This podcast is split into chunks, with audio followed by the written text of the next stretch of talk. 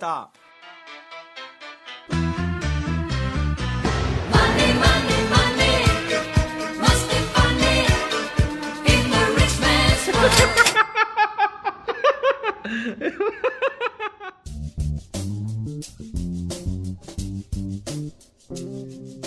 Fala galera, bem-vindo a mais um episódio do GavaCast, o podcast de quem quer queimar carteira de trabalho. Aqui a gente fala sobre dicas de investimento, mercado financeiro, dívidas, boletos, carnê do baú e tudo mais pra você sair da merda. E se você quer que as pessoas que te humilham trabalhem pra você, esse aqui é o seu podcast. Bem, meu nome é Ricardo Brasil e o meu Instagram é arroba Ricardo Brasil Lopes. Esse Instagram tá onde? Tá aqui na descrição. Pra quem não sabe, sou do Ganhando a Vida Doidado, o canal de YouTube que também tem o link aqui na descrição. Qualquer coisa você vai no YouTube e procure por Ganhando a Vida Doidado. Hoje estamos onde? Estamos onde? Estamos onde? Estamos aqui na Ambima para falar o quê? De certificações do mercado financeiro. Você quer trabalhar em banco? Quer trabalhar em corretora? Tá querendo ser gestor de fundo? Então, você tem algumas certificações que a CVM pede que você tenha, senão você não consegue fazer isso. E hoje vamos falar das certificações da Ambima. Para quem já ouviu falar aí do setor bancário, CPA 10, CPA 20, CEA e para quem quer administrar fundo aí, o grande e famoso CGA. Vamos falar também um pouco de CFA e algumas outras certificações. Estou aqui na Ambima com quem? Com quem? Com quem? Com Daniel Flavira. Então,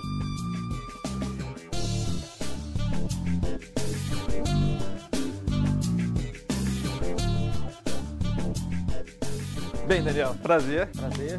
Bacana estar aqui. Queria saber o que, que significa Ambima. Então, Ambima dá para resolver, assim, a gente pode explicar o que é Ambima em quatro verbos. Acho que o primeiro verbo é assim, a gente representa uma parte da indústria de, do mercado financeiro, que é a indústria de investimentos. Uma forma bem simples, didática da gente falar o que é o mercado financeiro são essas duas atividades, né? O emprestar dinheiro e o receber investimentos. Sim. A Ambima não olha o lado de crédito, serviços bancários. A Ambima olha esse mundo de investimentos. Como é que funciona esse mundo? Quais são as empresas que trabalham nesse mundo? Então, as asset managements, as corretoras, as distribuidoras de recursos de investimentos, dos fundos, toda a indústria de fundos, que pouca gente sabe, mas é uma indústria de 5 trilhões no Brasil, uma das maiores indústrias de fundos do mundo. Pô, que bacana. Então, a gente representa essas entidades. E, em especial, quando a gente fala das assets, a gente olha para o mercado financeiro e fala, puxa, tem aí cinco, seis grandes bancos, mas a indústria de gestão de recursos de terceiros está crescendo bastante. Então, a gente olha as assets, a gente está falando de mais de 200 associados e mais de 600 assets que aderem aos nossos códigos. Entendi. Então é uma indústria grande e uma asset management, você deve saber, Sim, sim. você pode ter uma asset muito grande ou uma asset pequena em termos de número de funcionários. Você tem lá os sócios, os gestores e você tem lá um pessoal de compliance, risco, administração. Às vezes são equipes de 20 pessoas, mas com uma responsabilidade gigante. Como eu comentei, a indústria de fundos tem 5 trilhões de recursos. Então boa parte disso está nessas assets independentes. Esse pessoal precisa de uma voz e é difícil do cara ir lá bater no governo, no Ministério da Economia, na CVM, no Banco Central e falar assim, olha, eu acho que devia acontecer isso no mercado, eu acho que eu tô vendo uma dificuldade e tal. Então onde eles vêm? Eles sentam aqui, né? Nos nossos comitês, nos nossos fóruns de discussão. E vocês representam eles. E a gente representa essa indústria frente a quem? Frente à CVM, Banco Central, Essa- é, governo, sociedade. Essa era uma dúvida que eu tinha. Vocês não regulam. Aí, que esse é só o primeiro verbo. A gente tem outros três verbos, eu falei que são quatro, né? Então, o segundo verbo é justamente autorregular ou supervisionar. E você vê que a diferença, você falou regulação, eu estou falando autorregulação. Então, a Ambima é uma associação que tem esse papel de autorregular e é uma autorregulação voluntária. Então, são essas mesmas instituições que sentam aqui nos nossos comitês e fazem os próprios códigos de autorregulação, ou como a gente chama, os códigos de melhores práticas. Então, não é a CVM ou o Banco Central ou o governo falando assim, olha, eu estou dando um mandato para a Ambima, estou aqui dizendo por uma instrução X que a Ambima tem esse poder. É o próprio mercado cobrindo alguns gaps regulatórios. Então é normal no mercado financeiro super dinâmico que o órgão regulador vá até um determinado nível. Mas depois você tem uma série de detalhes, de dinâmicas de mercado, que é importante que o próprio mercado se autorregule.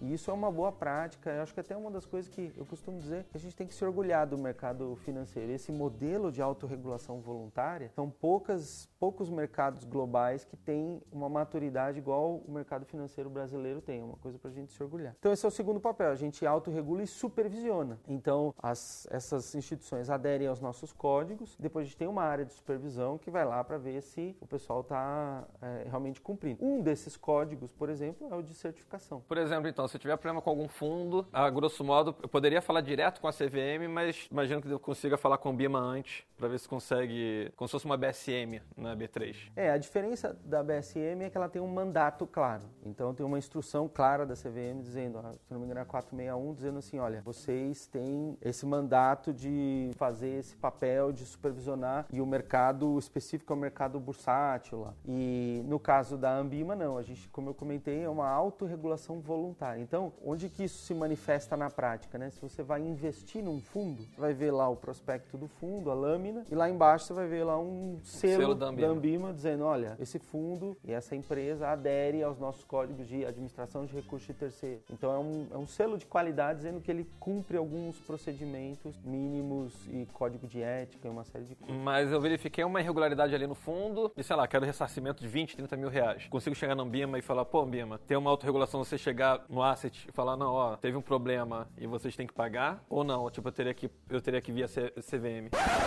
Cara, eu não sei. Não sei. Essa parte é melhor de editar. Não, mas tudo bem. Ela só- numa, numa, numa BSM você consegue, tipo, ó, tem um valor máximo, até tantos mil reais, você, você consegue se resolver extrajudicialmente, que seria, que seria a ideia. Você pode fazer o a ideia- MRP, todos Exato. aqueles mecanismos de re- ressarcimento de prejuízo. Eu não sei se o canal da Ambima, via supervisão, é um canal aberto para o público geral. Acredito que não. A gente está focado mais no cumprimento do código e na adoção dessas melhores práticas. Mas o investidor entrar direto na Ambima, igual ele entra na CVM ou entra na BSM, eu não sei. Não sei se- É, outra pergunta que eu tinha era, mas a CVM dá o poder, assim, a, a parte de certificações eu imagino que, assim, a- deveria ser uma função talvez da CVM. Eu imagino que a CVM delega isso para algumas entidades particulares. Tem, enfim, tem a COR, tem, tem outras associações e uma delas é a Ambima. Seria basicamente isso. Assim, nesse caso, acho que, eu, no meu entender, posso estar falando besteira, acho que a CVM delega esse poder para a Ambima poder certificar quem vai ter o, o CPA, quem vai ter CPA 20, quem vai ter CGA e tudo mais, certo? Sim. Aí você tem os órgãos reguladores falando o seguinte: olha, para exercer essa atividade, por exemplo, de distribuição de produtos de investimento, você precisa ter uma certificação de mercado. Ele não diz exatamente você precisa ter a CPA 20 ou a CPA 10 da Ambima. Diz você precisa ter uma certificação reconhecida de mercado. E aí a Ambima, então de novo o modelo da autorregulação. O próprio mercado se organizou e criou uma certificação que atende às regras desse, dessa entidade regulatória. Entendi. Mas é o próprio mercado falando assim, vamos criar a nossa certificação de acordo com a atividade, seja o mais próximo possível daquilo que as pessoas realmente exercem. E, obviamente, a, a entidade regulatória CVM, ó, a galera CVM aqui, ó, já assiste esse episódio, aceita. Porque senão você pega três pessoas, criam uma, uma outra associação, vamos fazer uma prova aqui e, obviamente, a Exatamente. CVM não vai, não vai poder aceitar. Exatamente. Não só a CVM, hoje existem outros órgãos reguladores da relacionados à indústria de É, é, investimento. eu tava- Previt, por exemplo. Você vai trabalhar num fundo de pensão, você vai ser um investidor de um fundo de pensão, você vai ser um profissional qualificado para fazer a gestão de recursos de terceiro dentro desse fundo. A Previc aceita uma série de certificações do mercado financeiro, dentre elas a certificação da Ambima. Bacen, imagino que talvez tenha também. Exatamente. Peraí, agora, agora eu me perdi. Onde é que eu tô? Você tinha falado que eram quatro, a gente falou duas ou faltou Falamos duas só aí? dois. Falamos só de. falamos de representar e autorregular e supervisionar.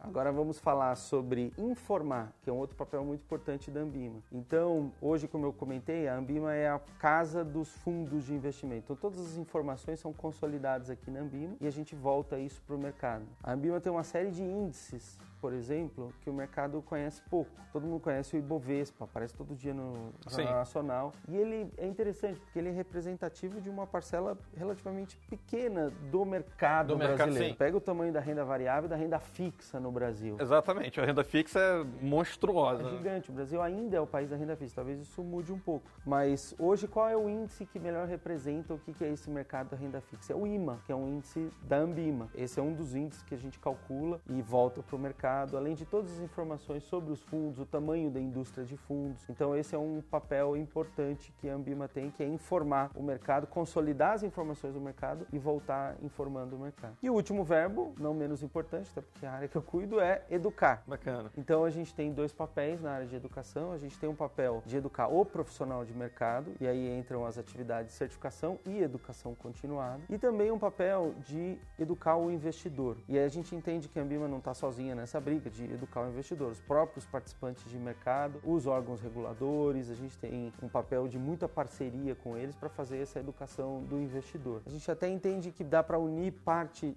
da nossa vocação com os outros verbos para falar com o investidor. Por exemplo, informar. Então a gente tem feito pesquisa, com a pesquisa do raio-x do investidor, onde a gente vai, conversa com os investidores, entende o que está na cabeça deles, volta, consolida isso, tem uma parceria com a Datafolha e mostra o que está na cabeça do investidor. Isso retroalimenta o próprio profissional de mercado, porque ele recebe essas informações e fala: hum, então essa é a cabeça do investidor e melhora o dia a dia dele.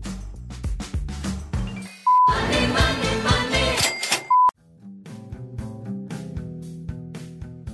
Bem, falando de certificação, que acho que assim, o pessoal do canal aqui tá pedindo aí pra falar de certificação. Queria saber quais são as certificações da, da Ambima. Então a gente tem quatro certificações: a CPA 10, a CPA 20, a CEA e a CGA. Certo. Quer que eu fale um pouquinho de cada uma Sim. delas? Ah, pra quem não sabe, eu tive CGA já.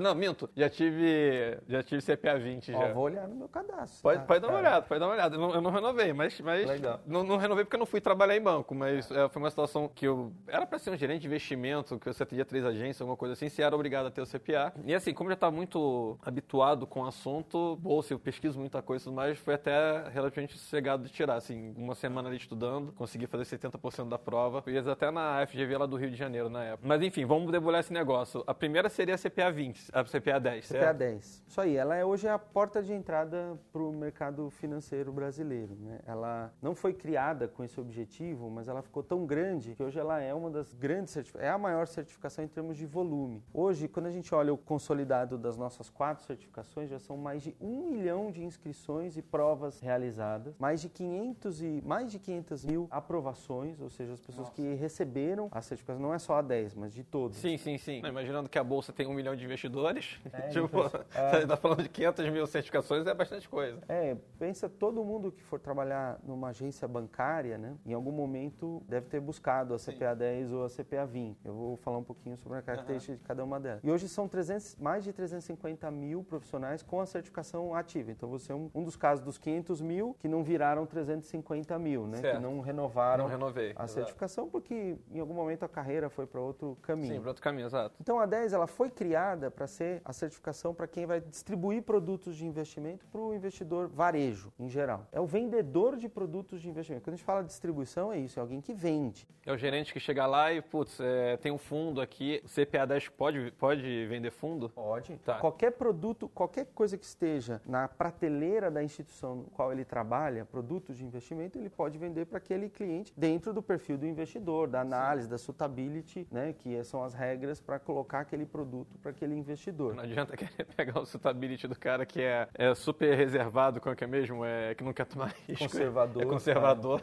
E querer colocar um fundo derivativo, né? Tipo, alguma coisa parecida. Não, esse é um, é um dos tópicos que caem na prova, por exemplo, da CPA 10, que é entender quais são as regras de análise de perfil do investidor, qual que são as regras de suitability para colocar o produto certo, poder oferecer. Então, essa também é uma coisa, né? Quem é o, o vendedor, o distribuidor de produtos, ele não necessariamente faz uma indicação. Pouca gente faz essa relação. Tem uma coisa sutil aí, mas que ela é muito importante na regulação brasileira. Você não pode indicar. Você está vendendo, você está explicando aquele produto, que você é um funcionário daquela instituição, então você explica aquele produto. Então, quem faz essa distribuição de produtos de investimento precisa ter a CPA 10. Qual a diferença da 10 e da 20? É, a atividade é a mesma, mas o cliente é diferente. Na 20, você distribui esses mesmos ou outros produtos para o investidor alta renda, ou para o investidor private, ou para o investidor institucional, ou para o investidor corporate, para a pessoa jurídica. Então, é um outro nível de investidor, então você precisa ter mais conhecimento. Por isso que me perguntaram na entrevista lá do Itaú na É. época se.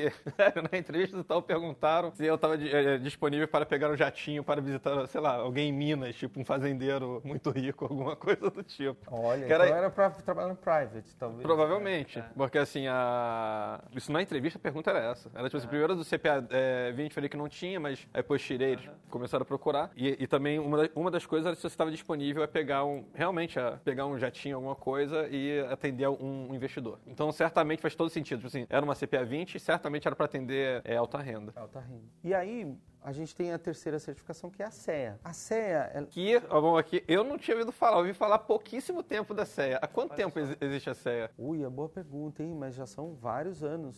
Ah, 10 anos, eu acho que a gente vai fazer 10 anos de CEA agora. Porque assim, eu comecei a ouvir falar de CEA há pouco tempo. Você tem alguns amigos que estão em banco e tudo mais, e falando, pô, vou tirar CEA e tal. Eu falei, pô, mas CEA, tipo, converso com eles há anos. Aham. Eles só começaram a falar de CEA pra mim, acho que de um ano pra cá. Porque também foi uma evolução da indústria. Essa é uma característica também de uma boa entidade certificadora.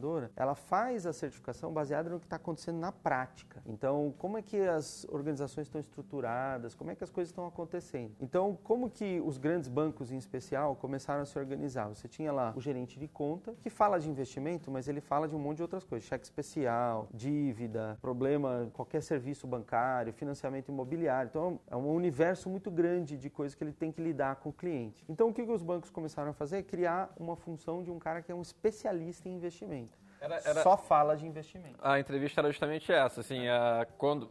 Pessoal, não tô querendo me gabar da entrevista, não. Aham. Mas pra vocês entenderem, acho que tem tudo a ver com o que o Daniel tá falando aqui. Quando eu fui chamar lá pro, eu fui chamado pro banco para ter CPA 20, a ideia era o seguinte, eu não cheguei a exercer a profissão, mas a proposta era não só pegar jatinho, mas você ficava numa agência fixa, mas você atendia três agências. Ou seja, você tinha um gerente principal, que acho que é o que você tá falando, que tá vendo cheque especial, tá vendo não sei o que e tudo mais. Quando alguém perguntava para esse gerente sobre investimento, mesmo que não fosse a minha agência lá, deviam ser agências próximas, imagino, ele ligava e tipo, ó, Ricardo, vem para cá para você atender esse cliente. É isso hoje com a possibilidades tecnológicas acontece muito de ó vou marcar um call com o seu especialista de investimento vou e normalmente isso é pouco ainda mais direcionado para o investidor alta renda né? Então o gerente de conta que é um CPA 20 pede ajuda de um CEA para conversar sobre investimento. E o CEA aí ele tem pelos nossos códigos a possibilidade de fazer algo que o CPA 20 não tem que é efetivamente a partir do perfil do investidor montar uma carteira e sugerir uma recomendação né de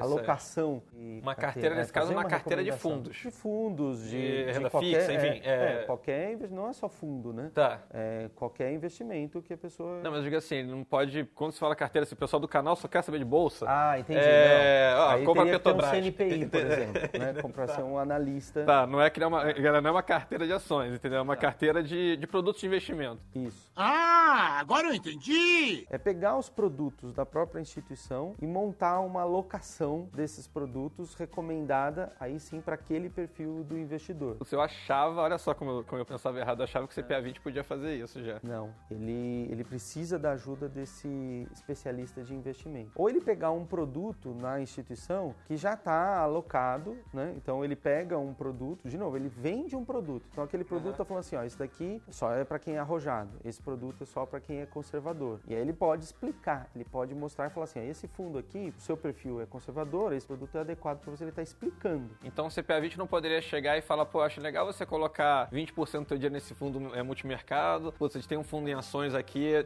ele não pode fazer isso. Esse seria o não é nem o fato é, não é nem o fato dele ser CPA 20 ou não ser CPA 20, é a atividade que ele exerce, né? A atividade de ser um vendedor de produtos de investimento, ser um distribuidor de produtos e não de ser um consultor, uma pessoa que está olhando para a tua necessidade e fazendo é, advisory, né? Lá fora Sim, tem essa sim, figura sim. do financial advisor, tá tendo até uma discussão nesse sentido. Que seria o, o, o CEA poderia ser um advisor. Ele é, mas dentro da instituição ainda. Ele ainda está dentro do modelo de remuneração da instituição e trabalhando com os produtos da instituição. Sim, sim. Essa figura lá fora, que ela ainda está sendo bem estruturada aqui, do Financial Advisor, é alguém que esquece a instituição. Eu estou olhando para você. Aham. né? Então eu estou vendo as Sim. suas Você necessidades pode pegar produtos de corretora, de banco, de, de um monte de lugar. é, e vendo a sua necessidade. Entendi. Acho que aí está um pouco mais relacionado com uma outra certificação que não é da Ambima, mas que se a gente for olhar olhar a mesma carreira, ela faz sentido na mesma carreira, porque aqui a gente está falando de uma carreira comercial. O perfil da pessoa que vai adquirir essas certificações é um perfil de estar conversando com o cliente. né? Ele é me- um perfil menos analítico e mais de relacionamento. Então é a 10, a 20, a CEA e o CFP. O CFP não é uma certificação da Ambima, é da Planejar, que é uma outra associação, mas nasceu aqui dentro da Ambima, ainda se chamava IBCPF, o, o instituto que fazia o CFP. É uma certificação global, mas a prova é diferente a cada país. Então, é, até porque você tem que falar das legislações locais, das características tributárias locais. E ela é uma certificação mais ligada a essa atividade de hoje, do, por exemplo, do private banker, que faz um olhar muito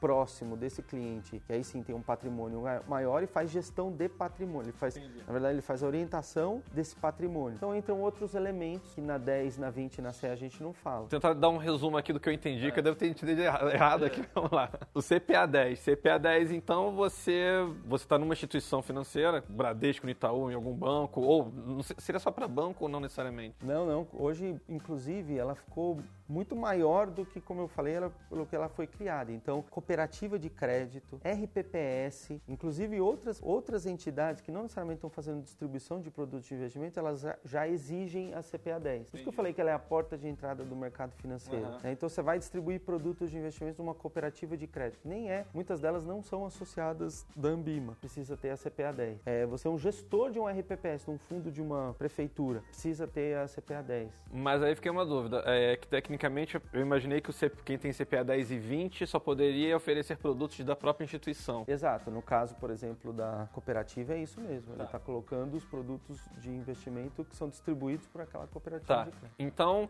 CPA 10, você está dentro de uma instituição, pode ser uma cooperativa de crédito, pode ser um banco, enfim, e você pode oferecer, você pode vender para um cliente, se tiver com o perfil dele, é, aquele produto. CPA 20 é- seria a mesma coisa, só que voltado um pouco mais, talvez um pouco mais nichado para alta renda, alguma coisa nesse Exatamente. Se você vai distribuir esse, esse produto para o cliente alta renda, que cada instituição tem a sua seu modelo, né? Quando que começa a alta renda? É a instituição que define, não é a Ambima. Você precisa ter a CPA 20. até CPA 20. E aí depois vem a CEA. A CEA, no caso, não é só mostrar os produtos. Eu poderia falar, putz, mas eu acho que você poderia talvez pegar, sei lá, alguma coisa relacionada à renda fixa e colocar 10% do seu capital nisso. Exato, aí você começa a mexer um pouco na carteira. Alocação. é. Alocação de recursos. Perfeito. No caso da Ambima seria só fundos, por exemplo, se eu falo, acho que poderia comprar uma LFT, seria dentro da Ambima, Não, é isso? também, perfeito. Porque você está falando de uma alocação de produtos, está falando de tesouro direto, por exemplo, né? você está falando, ó, você tem que ter tanto em renda fixa. Nós temos esses produtos de renda fixa associados. Pode ser fundo, tem um pode CDB, ser, você limite tem- pode ser até a poupança. A gente fala que é criminoso falar de poupança, mas não necessariamente. não é criminoso falar de poupança.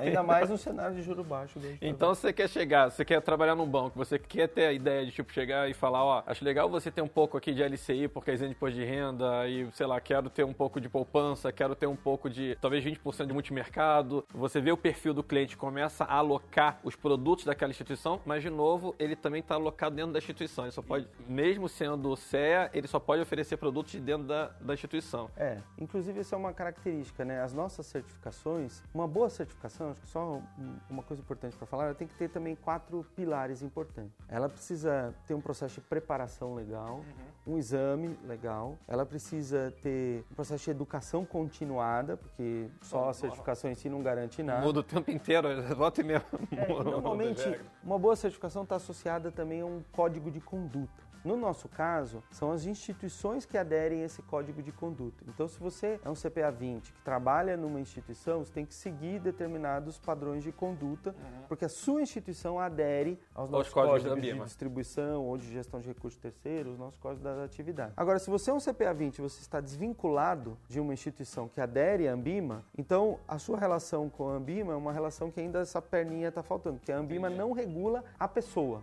Né? então, vamos supor que você continuasse com a sua CPA 20, fosse fazendo o nosso curso de educação continuada, mas você saiu de banco, é, a gente continuaria conversando, falando dos nossos cursos, das oportunidades de desenvolvimento, mas eu não tenho nenhuma responsabilidade sobre o que você está fazendo como CPA 20. Entendi. Você cria o seu canal, sai falando um monte de besteira, que eu não sei se é o caso. A Eu gente fala um monte de besteira se- aqui. é, não- Não sei, se- ah, mas ele é CPA 20, a Ambima regula ele. Não, a Ambima não regula o profissional. Sim. Ela regula as instituições e, por consequência, os profissionais, profissionais que estão ali embaixo dentro. E aí depois vem o outro que não é a da Ambima, que você acabou de falar, que era o, o CFP. Esse seria um private banker, tipo assim, é, seria o CEA, só que fala da instituição. Eu falo, ó, eu quero pegar, acho interessante você ter um fundo que só tem nessa corretora, uma renda fixa que só tem naquele banco, e você pode, enfim, você começa, aí você começa a misturar um pouco Olha, hoje a maioria das instituições já estão indo para um outro. que Aí você está trazendo dois conceitos diferentes. Um é dessa plataforma aberta, né? Em que você pode oferecer produtos de investimento de outras instituições, porque o cliente está demandando isso. Ele não quer ficar preso só, e ainda mais esse cliente private ou alta renda. Muitas dessas instituições já estão oferecendo produtos de outras instituições para esse cliente alta renda. Ele fala, poxa, eu não quero ficar preso. Então, isso é um conceito. Outro conceito é esse de o que diferencia o CFP do CEA. E aí tem um- alguns conteúdos a mais que entram no CFP, que está relacionado à gestão de patrimônio, não só de investimento. Então, no CFP, você fala de planejamento sucessório, fala de planejamento tributário de forma mais pesada. Tá, entendi. Né? Você fala Aham. de seguros. No CEA a gente não aborda tanto seguros. Fala de previdência nos dois, mas com pesos um pouco diferentes. Então é mais um olhar sobre a questão de wealth management Sim. ou de gestão Da- de da- patrimônio. sim. E não só de investimentos pura e simples. Chegar e falar, tipo, ó, essa dívida tributária talvez consiga uma restituição aqui, então é melhor pagar agora ou é melhor pagar depois. Começa a realmente entrar na vida da pessoa ali. É do núcleo familiar, muitas vezes, né? Da holding, da estrutura que a pessoa tem, que protege a família dela, a estrutura dela. Então, é um outro olhar, isso já o private atua dessa forma e outras instituições estão buscando chegar nesse patamar também, né? De serviço. Pô, legal. Eu sei que tem uma outra que aí é a que, é a que todo mundo sonha aqui da Ambima, que é a CGA, certo? CGA. CGA, que seria o quê? Seria para você fazer gestão mesmo de um fundo, certo? É. Então, a CGA é interessante porque fala todo mundo sonha e ela é realmente a nossa certificação mais complexa. Só que ela é de uma outra carreira. E acho que isso eu tenho falado bastante com as pessoas. Você quer uma carreira, primeiro decida a sua carreira, para depois você ver qual é a certificação que é necessário para a sua carreira. E são carreiras re- bem distintas até, né? Você fala uma é uma carreira comercial, você tem a 10, 20 CEA, CFP. Você tem uma outra carreira que é uma carreira mais de análise, uma carreira mais analítica e, de- e que desemboca nessa questão que é um cargo mais alto, que é a pessoa que vai fazer a gestão de recursos de terceiro, que é uma responsabilidade gigante, né? Você tem esse papel fiduciário de pegar o recurso do investidor final e por uma taxa de administração você faz esse serviço de gerir o recurso da pessoa. Então você tem lá um mandato, você tem uma confiança nesse papel. Então é uma certificação muito importante. Quem faz esse papel precisa ter um nível mínimo de conhecimento. E, e é a CGA que garante que a pessoa tem esse nível mínimo de conhecimento. Bem, pro pessoal que tá achando que você já é moleza, tipo, ah, é, vou abrir. O que o eu mais ouço aqui também é tipo, pô, vamos abrir. Pô, Ricardo, por que, que você não abre um fundo? Eu não, eu não tenho pretensão nenhuma de abrir um fundo. Tá? assim, Ricardo, você não abre um fundo, porque eu vou abrir um, não sei o que e tal. Primeira coisa, já vai aí, já começa a ver quanto é que é pra abrir um fundo, porque não é tão simples assim. Você tem um administrador no meio, é, enfim, você tem tanto custo aí no meio que, na minha análise ali, acho que pra você abrir um fundo tem que ter, captar pelo menos uns 10 milhões ali pra esse negócio começar a fazer algum sentido. Se você quiser ganhar dinheiro é, gerindo patrimônio de terceiros, enfim, e abrir um fundo. O buraco é bem mais embaixo. A galera de bolsa acha que é tipo assim, ah, vamos embora abrir um fundo, fazer uma carteira administrada. Aí o pessoal tá querendo abrir fundo via carteira administrada, sabe? Querendo pegar o. Sei lá, não seria, não seria uma falha, mas querendo dar uma. Tipo, ah, vamos tentar fazer uma carteira administrada aqui e tudo mais. E aí eu acho que não pode ser remunerado. Não sei como é que é a remuneração, provavelmente não pode. Outro pessoal sempre fala. É que eu, eu sou muito certinho, mas é. Ah, não, a gente faz um clube de Clube de um investimento. clube de investimentos e tudo mais. Aí eu vou de porta em porta lá da galera, eu cobro um percentual, sabe? É, tem que pensar bastante assim na responsabilidade. né? Então, como eu comentei, né, a gente tem o nosso código de administração de recursos de terceiro. Fala sobre as duas atividades, administração e gestão de recursos. Né? Então, hoje é quase que um, não é nenhum diferencial mais, né? Para você, o selo da Ambima, ele é crucial para você ter competitividade hoje no mercado. Né? Então, a pessoa que vai pensar em abrir um, um fundo ou uma gestora, que realmente tem tido uma atratividade esse mercado recentemente, até porque a gente está vendo que a indústria, com o cenário de juros baixos que a gente está vivendo, está passando por essa revolução mesmo. Né? As pessoas vão ter que, elas estão olhando para essa questão da gestão profissional de recursos de terceiros com um outro olhar. É realmente um mercado tá pujante, que está chamando a atenção. Mas eu concordo com você, tem muitas coisas que a pessoa precisa analisar antes de abrir. né? Eu até recomendo, olha lá o nosso código de administração de recursos terceiros e vê todas as regras que a Ambima mesmo se coloca, né? O mercado se coloca na autorregulação voluntária para que eh, ele possa obter o selo da Ambima para essa atividade. E dentre essas exigências, só que aí no código de certificação, tá que a, a pessoa que faz essa gestão toma decisões, ela precisa ter a CGA. Então, às vezes, não é uma pessoa só, né? Você tem, em boa parte das casas, um colegiado que toma essas decisões. Então, as pessoas que estão envolvidas no processo de tomada de decisão, elas precisam ter a CGA. E aí, a CGA é mais complexa, são dois módulos, 60 questões em cada módulo, e ela tem um universo de conhecimento bem diferente, na Eu verdade. já li umas apostilas, são. Cada uma teve que particionar ali a apostila de, tanto, de tanta página que tinha. Era mais de 800 páginas ali, tipo. É, tanto que como a gente está falando de um universo muito grande, está falando de todos os conhecimentos necessários para que a pessoa faça essa atividade que é uma atividade, de novo, de muita responsabilidade. Você dá o meu dinheiro para mim e eu administrar o seu dinheiro. Ou seja, eu preciso ter muito conhecimento sobre o mercado para fazer isso. Que a gente tem, no caso da CGA, uma parceria com o CFA, que é uma outra certificação importante. Na verdade, é o padrão ouro das certificações globais. Essa sim é uma certificação global, é a mesma prova que acontece no mundo inteiro. Só uma pergunta. ah, Você falou do CFA, voltando para o CFP. O CFP, a prova é em português. Eu sei que não é da Ambima, mas é uma prova em português ou uma prova em inglês? Português. E elas, elas são, ela tem uns pilares, os módulos que são globais, mas como eu comentei, elas são adaptadas a toda a realidade dos países.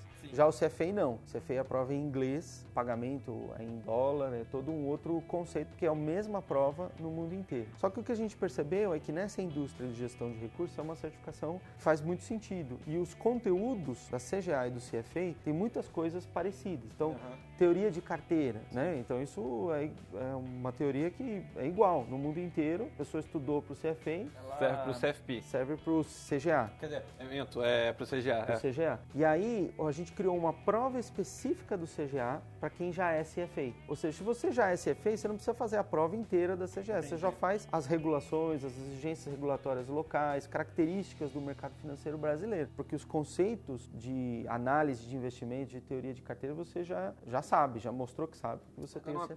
uma pergunta, é, uma pessoa que tirou o CFA, ela poderia gerir recursos aqui? Não. Ela teria que fazer essa transição para o CGA, certo? ela tem que obter essa prova específica do C. Por isso, inclusive, que a gente criou esse módulo específico do, do CGA, que é mais simples, né? Sim, deve ser, é, foi o que você falou, deve ser coisas mais é, legislação local e tudo mais. Deve ser meio quase que um quando não sei qual é o nome disso, quando uma pessoa tira- é, vai fazer uma faculdade lá fora e aí tenta reconhecer o, o certificado dela, sei lá, de direito aqui no Brasil, alguma coisa do tipo. Geralmente ela vai fazer uma prova na USP, alguma coisa e entra num processo de É, tem- não é bem equivalência, tem outro nome. É, mas seria. É. seria alguma coisa parecida, então. Inclusive, o mercado está discutindo muito essa questão das equivalências, né? Aham. Porque se você pega algumas atividades de mercado, como por exemplo o corretor, então o cara que trabalha numa corretora, ele tem as certificações que ele precisa ter do PQO Aham. para trabalhar lá. Aí muitas vezes ele precisa ter alguma certificação é, da Ambima, porque ele distribui produtos de investimento. Ele precisaria também do CNPI, ou teria que ter outras certificações. E ele fala, puxa, por onde eu começo? Então a gente tem feito muito essas equivalências. O PQO é um bom exemplo. Se a pessoa, por exemplo, trabalha na área comercial de uma corretora, ao invés de ter o PQO comercial, ele pode ter o CPA 20 e isso já tem equivalência. A bolsa já Ah, aceita CPA 20 como equivalência ao Então você não precisaria ter o PQO PQO, você poderia ter o CPA 20. Exato.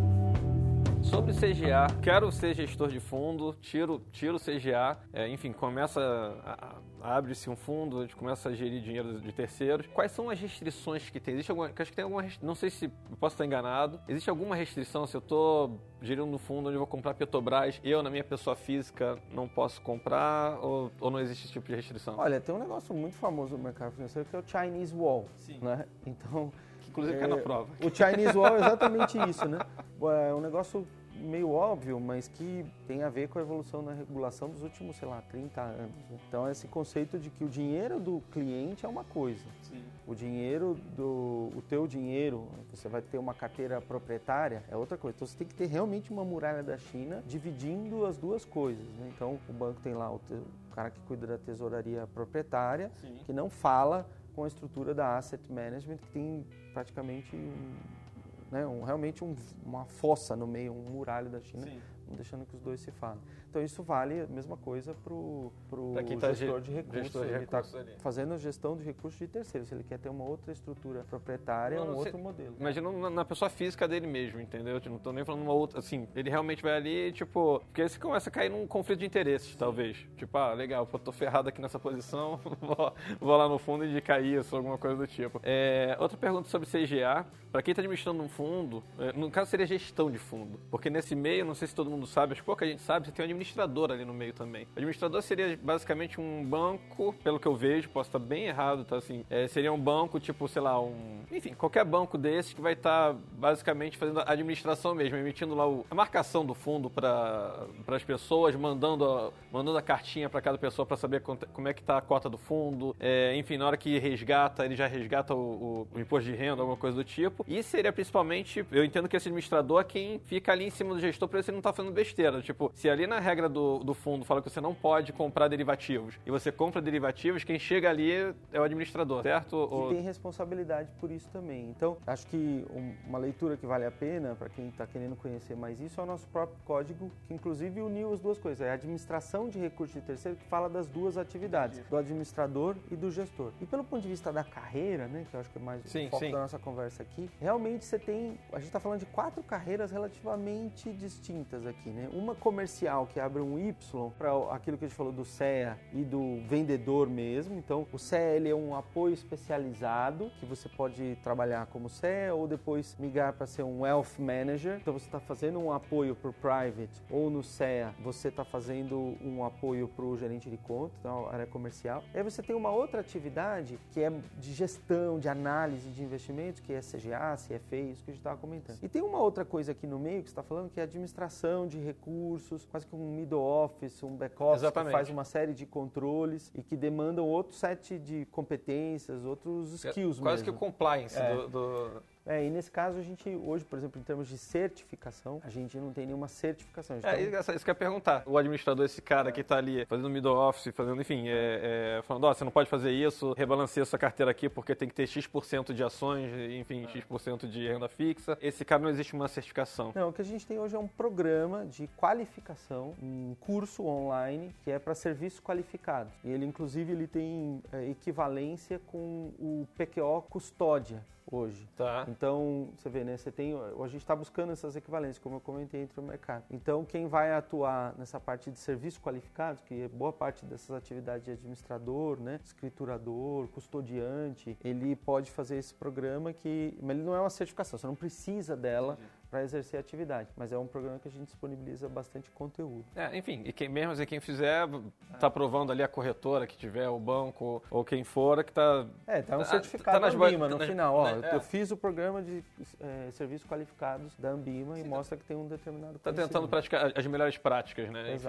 Essa é uma coisa também que as pessoas não associam muito a Ambima só com a parte do- das provas mesmo, né, das certificações. A gente tem uma série de cursos online, livres, abertos, para qualquer um que queira conhecer mais as diferentes atividades. Ah, bacana. A Ambima não é uma entidade preparatória. Para isso você tem uma- um universo grande, até porque como as certificações ganharam muito peso, né, você tem uma indústria grande de entidades, escolas preparatórias. E a Ambima também não homologa, diferente de outras entidades certificadoras, a gente não diz, ó, essa escola Tem é homologada lugar. pela Ambima. Não. Aham, então, entendi. hoje até porque você tem uma indústria muito grande mesmo. Você tem youtubers, você tem canais abertos, as pessoas estão estudando de diversas formas. A única apoio assim de material maior que a gente dá é na 10, onde tem uma apostila gratuita, só fazer o download no nosso Pô, legal. site. Ó, galera, já, ó, tá aqui, ó, tá aqui o link, ó, já baixa aí, ó, na descrição aí, ó. E essa apostila ela é bem completa, já tem alguns exercícios simulados. Na 20, na CEA, na CGA, a gente não te-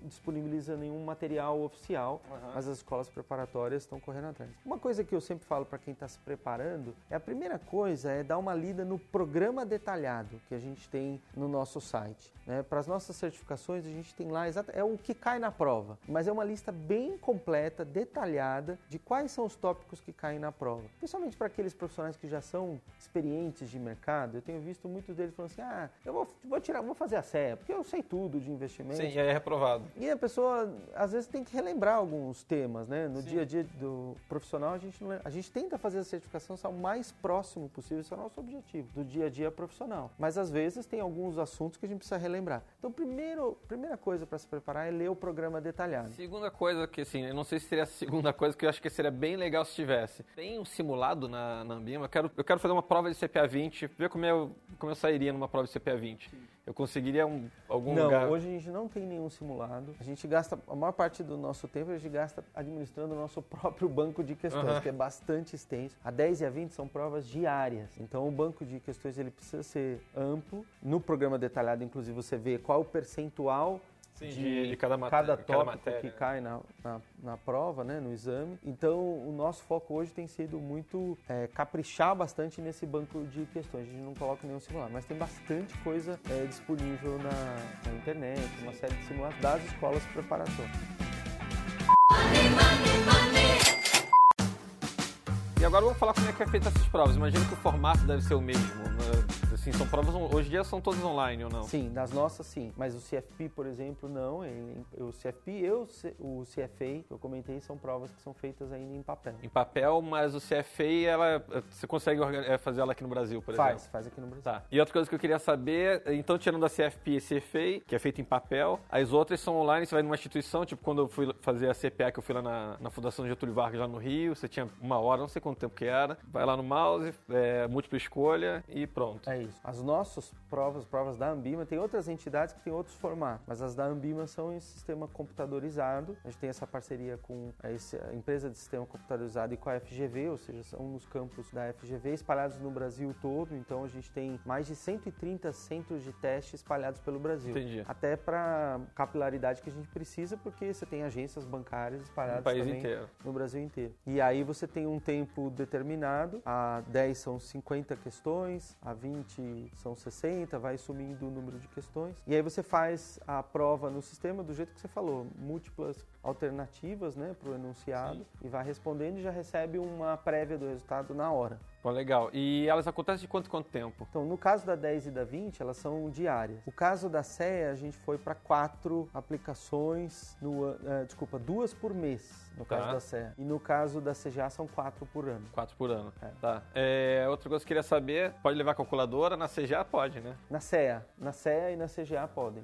Né? Sim. Porque são as provas que exigem algum tipo de cálculo. Na 10 e na 20, ah, são mais provas conceituais, né? Normalmente é o quem sabe, sabe, né? Inclusive, isso é uma das coisas que eu falo bastante para quem está se preparando. As nossas questões, elas passam por uma sequência e é justamente para garantir que se você sabe, sabe, ou seja, não tem pegadinha.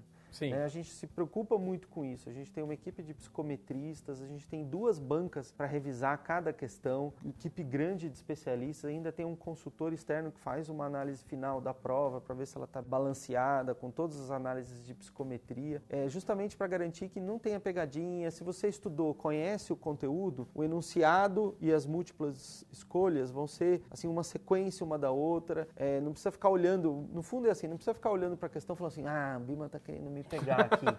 Então, galera, não tem pegadinha aí, É. já, ó, não tem pegadinha nessa parada. Ó, se tu souber, tu vai acertar a questão. Se tu não souber também, tu reza. São o quê? São, é, é, de, A, de AE são cinco questões ali? É. Aí tu reza que tu tem 20% de chance de É acertar. isso, perfeito.